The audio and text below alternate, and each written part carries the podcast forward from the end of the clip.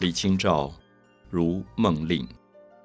昨夜雨疏风骤，浓睡不消残酒。试问卷帘人，却道海棠依旧。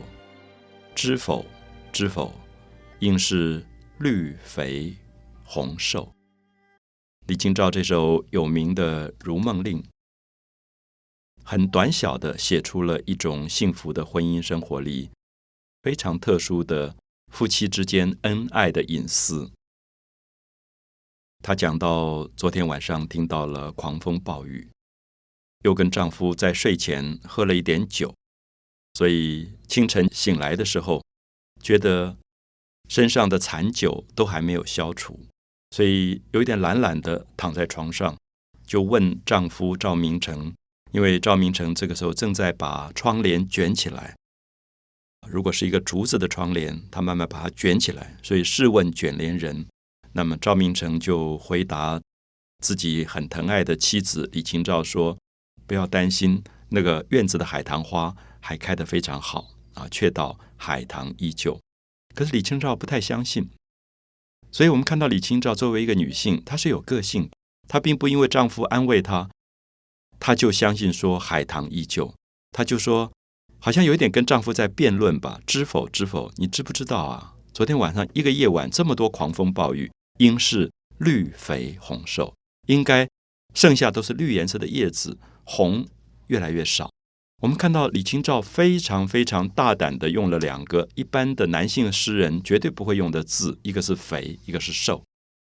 我们现在讲的肥跟瘦，常常讲身体胖、肥胖或者瘦，可是他竟然用它来形容颜色，绿肥红瘦，就是绿颜色很多，红颜色很少的意思。所以这是在文学上惊人的大胆的创新，在文字的词汇上。这么大胆的把一种白话的俗字直接用进去，所以当时连她的丈夫赵明诚都拍案叫绝，说：“哎，你怎么会写出这么美的句子？绿肥红瘦。”所以赵明诚就拿了这首词，跟他自己写的几首词，跑去上班了。上班时候，他就给他的同事注意一下，那个时候同事全部都男性，女性是不上班的，全部在家里，就给他男性同事看，说：“我昨天啊写了几首词。”你们帮我看看写的怎么样？怎么样？他的同事就在那边看看看，然后就批评说这首怎么样，那首怎么样？然后最后就说有一首是写的最好的啊！你所有的词里面写的最好的就是这一首《如梦令》。你看写出应是绿肥红瘦，怎么写到这么好？就赵明诚就很得意跟他说，那首不是我写的，是我太太写的。我们在历史上很少看到一个男性会以太太的才华而得意，觉得骄傲。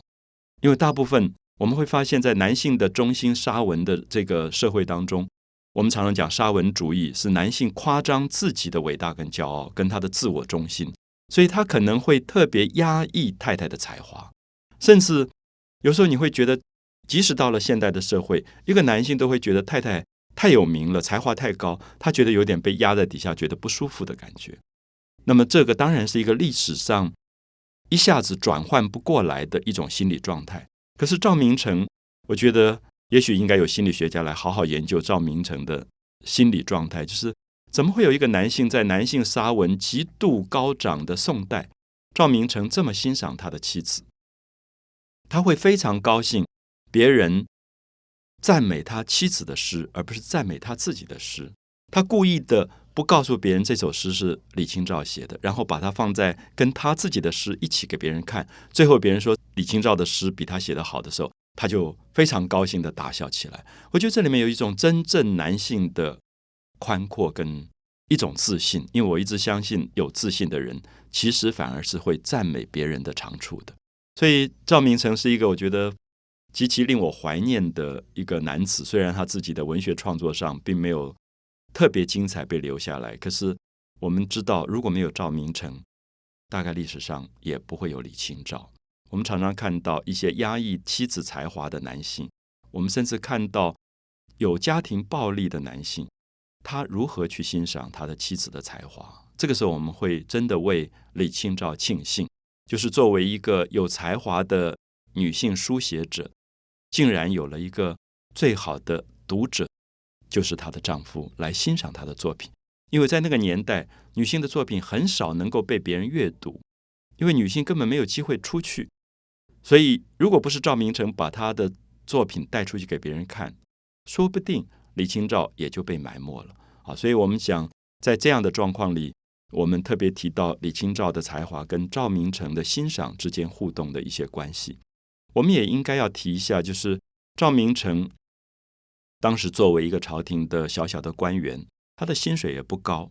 然后他回到家里，他跟李清照最快乐的事情就是去收买各种的古书、古代的书法字帖、古物这些古董。然后他们把这些东西越收越多，越收越多。有些人不识货，很多好东西就卖出来。然后他们就想办法，甚至借钱想办法。借贷，最后能够把这个东西买下来，因为他们觉得古物如果在民间被糟蹋了，非常的可惜，所以他们就日子久了以后，这一对夫妻就有了一个共同的爱好，就说常常在灯下晚上点着油灯不睡觉，看那个古书或者看古字帖，研究一个古代的铜器或者玉器，收了非常非常多。那么后来因为久了，他们就想应该编一个目录吧，因为有一个目录。将来才能够把这些东西流传下来，他们就编了一个叫做《金石录》。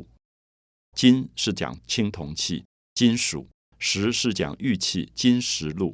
我们看到金石也在讲人的情感，也在讲他们面对的这些古物。那么编了这一套书之后，没有多久，我们看到北宋亡国。北宋亡国，赵明诚生病死掉。所以李清照从她早年的幸福的婚姻生活掉到一个非常孤独痛苦的世界当中。她面对这么多的古董，她要开始逃难了。她怎么带？没有一个男人可以帮她的忙。